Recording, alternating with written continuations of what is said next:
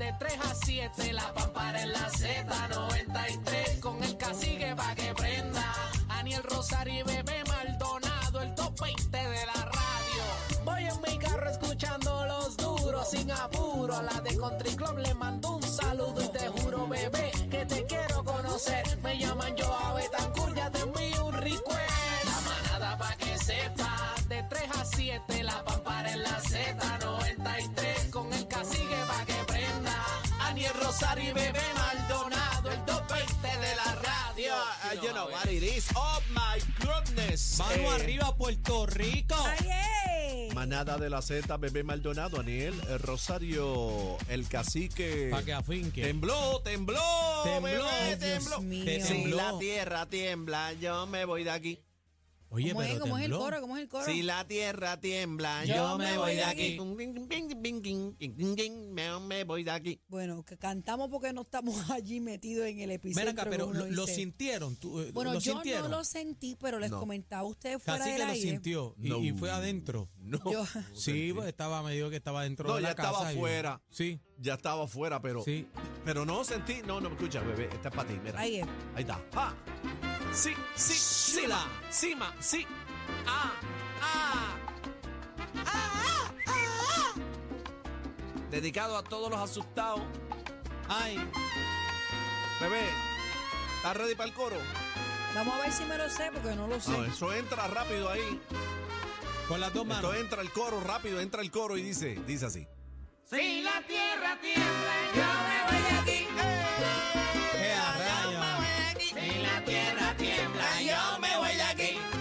Dale, bebé. Bueno, dale. señores, eh, esta mañana les comentaba a ustedes que yo tengo una aplicación que cada vez que tiembla en Puerto Rico me envía la información al momento, pero la notificación tiene un sonido que es de la patrulla de la policía. ¿Cómo?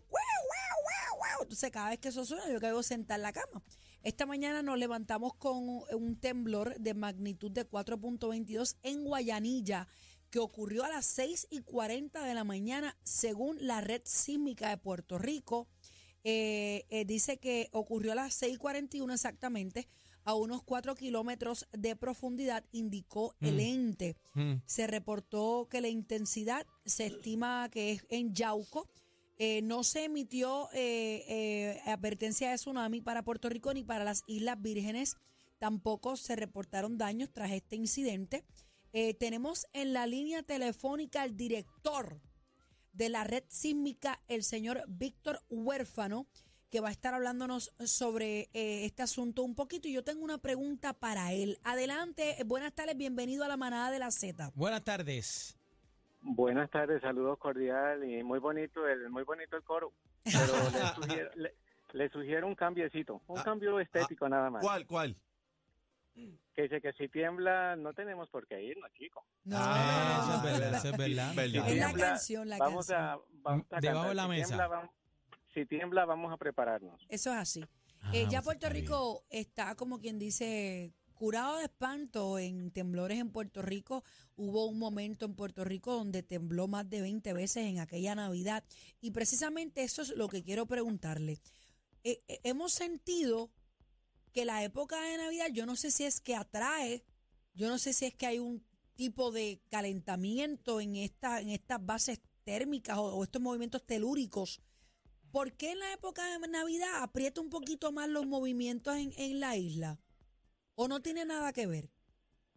Pues mira, no es, un- es es una coincidencia de que el evento cuando empieza la secuencia esta ocurrió el 28 de diciembre, de hecho ya la Navidad había pasado.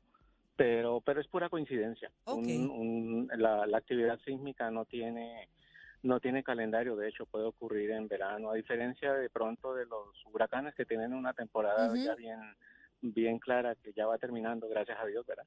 Pero pero no, los temblores pueden ser a comienzo de año, a mediados de año, a final de año, no hay no no no hay límite para eso. Ok, ok. O sea que no es como usted dice, es coincidencia, no tiene una época. Ok. Eh, cuando hablamos de 4.2, estamos hablando que no toda la isla lo, lo siente. Eso es correcto. Un evento de 4.2 realmente es un evento más bien eh, pequeño tendiendo a moderado. Pero eh, la diferencia y lo que ha hecho estos eventos de particular importancia es la cercanía con las zonas pobladas. De hecho, ahí eh, tengo que ya hicimos la corrección en los, en los, en los boletines. Eh, tengo que corregir algo de lo que se publicó esta mañana y es que sí, en efecto, hay, hay reportes de daños. Ya Ok, está Hay sí, sí hubo daños. sí. Eh, tenemos eh, reportes de un, un derrumbe, eh, un deslizamiento. No fue tan tan extensivo, pero sí cayó algún material eh, eh, rocoso sobre una carretera ¿En qué pueblo, también, qué eh, pueblo estamos hablando, señor director? en Guayanilla. Ok. Guayanilla. Sí, y también el, la OME nos reportó que hubo un par de casas con, con, con efectos, con, con grietas. Así Ay, que sí, sí hubo ya corroborado eh, daños asociados a este evento. Y eso pues entonces implica que la intensidad que está reportada esta mañana de 4, pues seguramente sube a 5. Eh, y eh, esperemos que no haya más, eh, más informes más adelante, porque eso pues, la, la gente tiene que ver si hay algún tipo de daños en, en las baldosas o en las paredes, para que entonces manejo de emergencias lo corrobore. ¿Hay algún, entonces ¿hay se algún establezca. tipo de, de réplicas que se puede pronosticar o esto simplemente no hay manera de saberlo? Pues mira, normalmente lo que hemos visto de estos eventos ahí tan cercanos a, a las áreas pobladas es que cada vez que ocurre un evento de importancia, pues viene asociado una, una pequeña secuencia dentro de esta gran secuencia que nos está afectando ya va para tres años. Pero fíjate, el evento de esta mañana vino bastante solito, solamente un evento. Un- una réplica, diría, asociada con este evento es lo que hemos, lo que hemos visto durante el día. Así que eh, esperemos que ya todo esté, esté tranquilo. Sin embargo, recuerden que la secuencia sigue vigente y eso lo que significa es que Estamos eventos de activos. alguna importancia, eh, exactamente.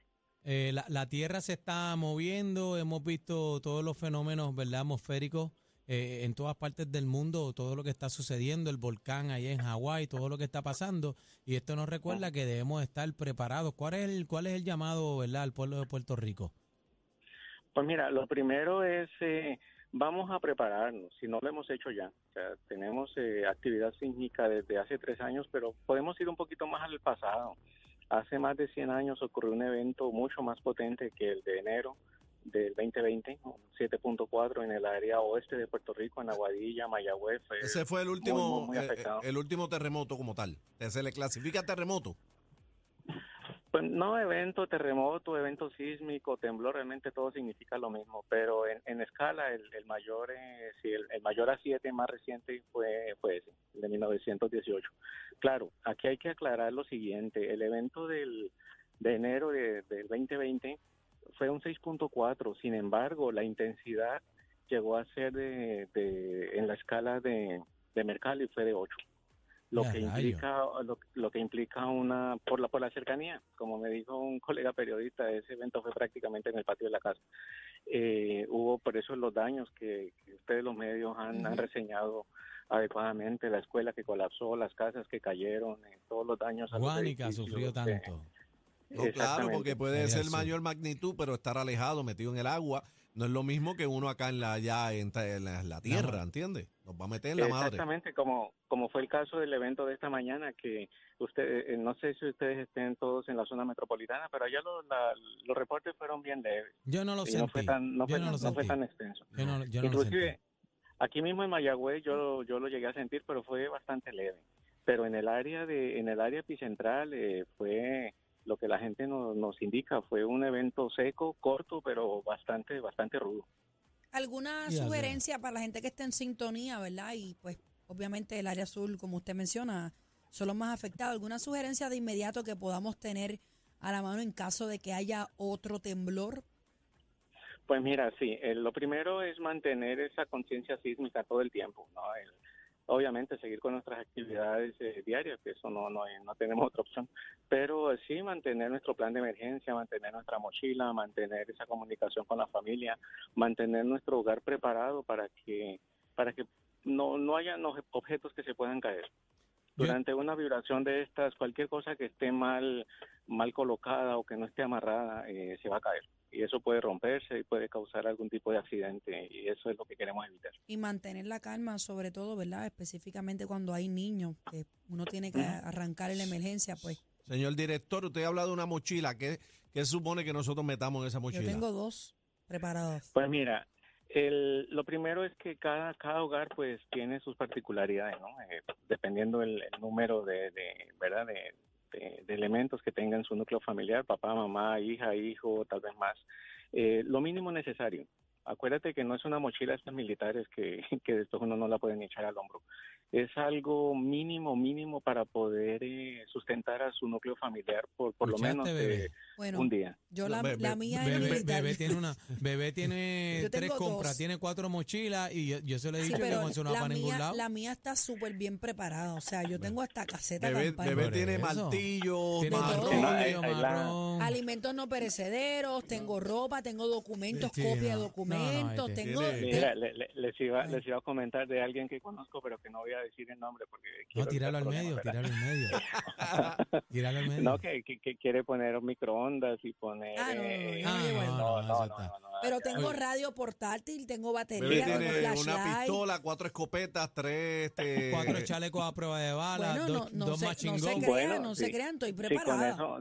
Si con eso pueden evitar un terremoto, pues... Tengo hasta Ay, soda. ¡Ah, bebé! No, Pero no mira- es evitarlo. Yo no voy a evitar nada con, con mi mochila, pero sí voy a prevenir. O sea, voy a, puedo, puedo estar Puede prácticamente, vivir, puedo vivir, estar, sobrevivir. sin mentirte, puedo estar una semana, Bebé, tú- ¿sabes? tú te- sobreviviendo. Buenísimo. Tú Son te deberías casar con una, una, una, un par de botellas de agua mínimo Tengo, para cada para cada núcleo fa- de, para cada elemento de su Yo- núcleo familiar porque No, acuérdense, salchicha, acuérdense, tengo de lo, todo. ¿Qué? acuérdense lo siguiente acuérdense lo siguiente cuando ocurre una emergencia no sé si ustedes sintieron el, el evento de del 2020 que fue a las 4 y 20 de la madrugada eh, casi que estaba en- adentro, lo sintió adentro. Yo sentí, yo sentí. Cuando, cuando ocurre ese evento, no va a haber un oficial, y con todo el respeto lo digo, no va a haber un oficial de manejo de emergencias o de la red Nadie. sísmica o de FEMA eh, tocándole a la puerta, mira, eh, hay que hacer esto, hay que hacer lo otro, hay que hacer lo otro. Cada quien, cada padre y madre de familia está solito. Eh, ese le, toca a cada uno, eso es verdad. La salvación individual. Le, le hago una pregunta rapidito antes de irnos, que el tiempo nos traiciona. Este, hab- a, la gente mete mucho miedo por ahí, hablan que viene un terremoto catastrófico para Puerto Rico, que no puede- eso es cierto, se espera algo así. Yo personalmente no. Ok. Y yo creo que nadie eh, eh, puede, puede esperar que, que ocurra algo, porque todo evento va a causar daño. Ya lo vimos hace tres años, eh, problemas en la infraestructura. Y no solamente eso, yo creo que una de las situaciones más complejas fue la parte emocional de la, Claro, de la población. la secuela. Eh, exactamente. Entonces, no, yo creo que nadie va, quiere o espera que ocurra un evento así. Pero, ahora viene el pero. La historia en Puerto Rico, pues, nos ha enseñado que eventos fuertes han ocurrido. Y de hecho, en el área metropolitana, en el año 1787, ocurrió un evento tan fuerte que dicen los historiadores y los conocedores del tema que las paredes del morro se, se afectaron. Wow. Eh, imagínense eso. Eh, entonces, eh, y teniendo esa historia en 1918 aquí en el Cañón de la Mona, en 18- 1867 en las Islas Vírgenes, pues, ¿qué, qué, qué esperamos? Prepararnos, tener nuestra infraestructura, tener Claro. nuestras rutas de desalojo, tener nuestros mochila. hogares bien preparados, exactamente. Bebé nuestros chiquita. hospitales, eh, para, para si hay algún eh, tomador de decisiones que nos esté escuchando, acuérdense, los hospitales son vitales, tienen que estar construidos de medicina tal también. manera, de tal manera que, que puedan no solamente resistir un evento sísmico, pero seguir funcionando. Las escuelas, las eh, entes gubernamentales, todo eso. Y, y ya hoy día tenemos la, la gran ventaja y la gran diferencia que hay ingeniería, ya los, los ingenieros estructura, estructuralistas saben cómo construir para... No, y ya se resolvió que- lo de las escuelas, lo de la columna corta ya está resuelto. Bueno.